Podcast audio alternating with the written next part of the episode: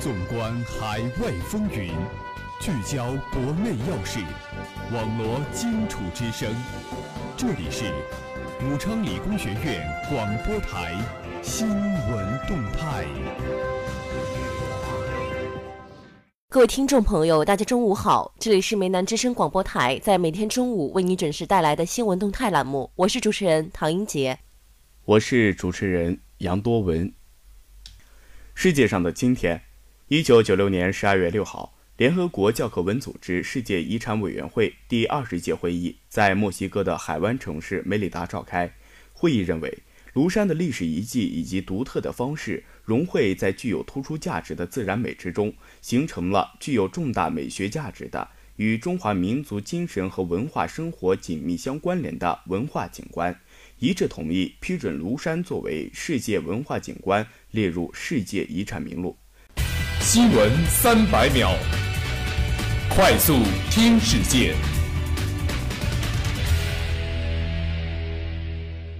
十二月四号，国家主席习近平同葡萄牙总统索德萨举行会谈，两国元首一致同意以中葡建交四十周年为新的历史起点，推动中葡友好合作不断取得新成果，谱写中葡关系发展的新篇章。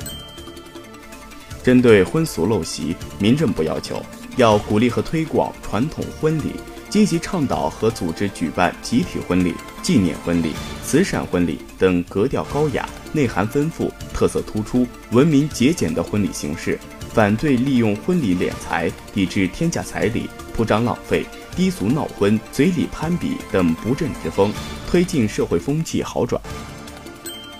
中共中央办公厅印发的《干事部人事档案工作条例》单行本已经由人民出版社出版，即日起在全国新华书店发行。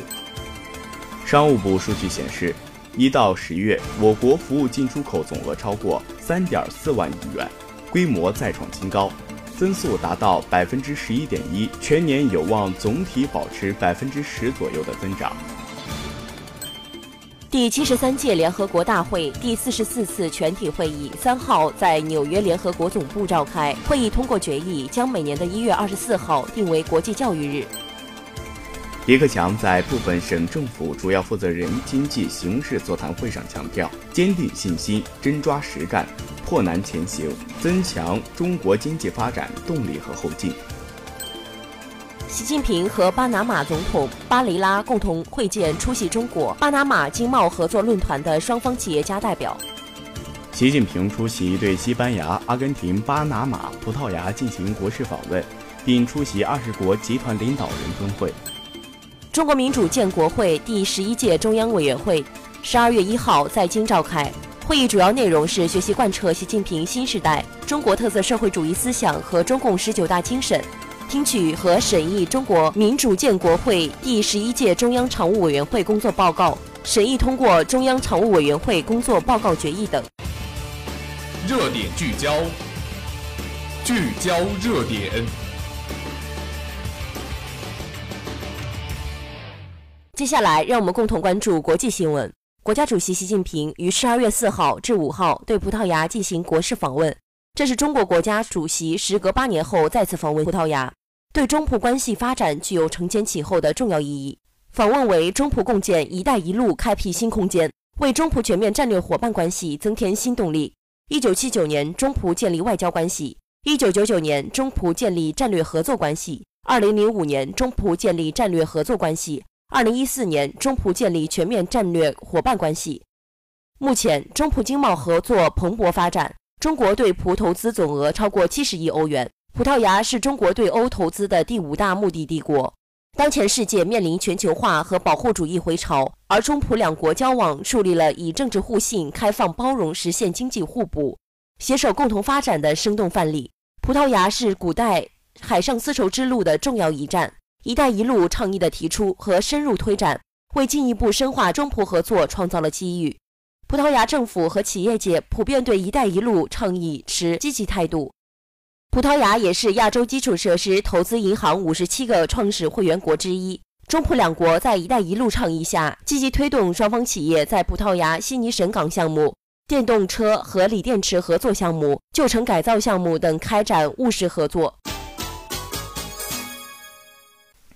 在深入开展重实干、强执行、抓落实专项行动过程中，大连海关启动压缩货物整体通关时间百日会战，围绕支持辽宁自贸试验区建设，以改革创新为驱动，不断提高通关效率，压缩通关时间。截至十二月二号，大连海关进口整体通关时间为八十点四二小时，与全年压缩比百分之三十三点三四。大连海关出口整体通关时间八点一三小时，与去年全年比压缩百分之五十二点七九。进出口整体通关时间均完成全年压缩目标三分之一。在大连大窑海湾空矿码头，一艘四十万吨级超大型矿石船在大连海关的监管下成功接卸，船上满载着从巴西淡水河谷公司进口四十万吨。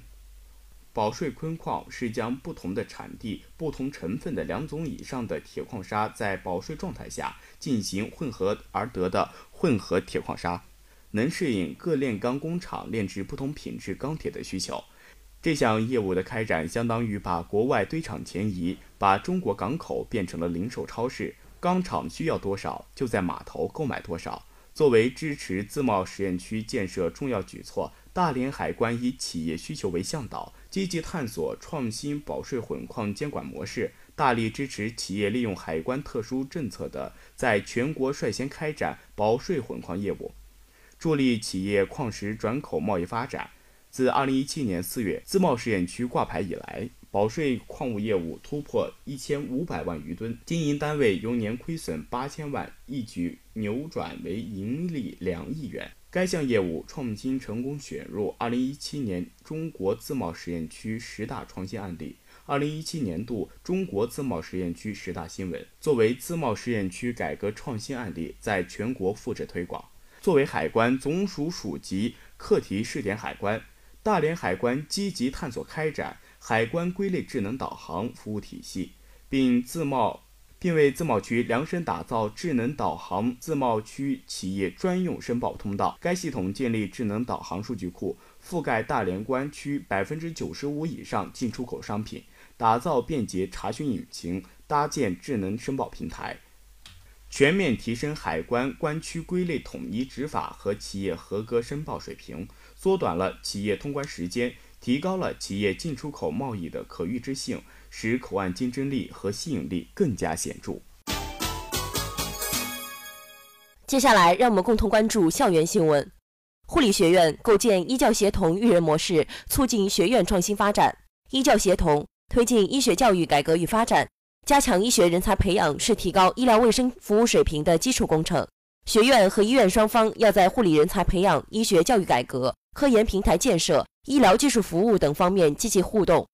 不断厚植学院护理人才培育的土壤，推动医教协同发展成果更好地惠及民生，进而吸引更多优秀人才学习护理、从事护理。武昌理工学院学子给建筑工人送去三百余件衣物，工人直呼暖心。回收军训训练服一直是该校爱心校园的传统活动，目的是最大化利用军训服，将衣物送到需要的人手中。今年，他们共收集到衣物三百余件。鞋子四十余双。活动结束后，该校爱心校园协会会长薛化峰表示，爱心校园协会一直以来的活动方针就是奉献爱人，温暖他人。此次送冬衣活动，希望可以给工地的叔叔们在这瑟瑟寒风中感受到丝丝暖意。节目的最后，让我们来共同关注武汉市今明两天的天气情况。今天是十二月六号，周四，白天到夜间最高温度四摄氏度，最低温度零下一摄氏度。明天是十二月七号，周五，白天到夜间最高温度三摄氏度，最低温度零摄氏度。以上就是本次节目的全部内容。主持人唐英杰、杨多文，感谢大家收听，我们下期节目再见。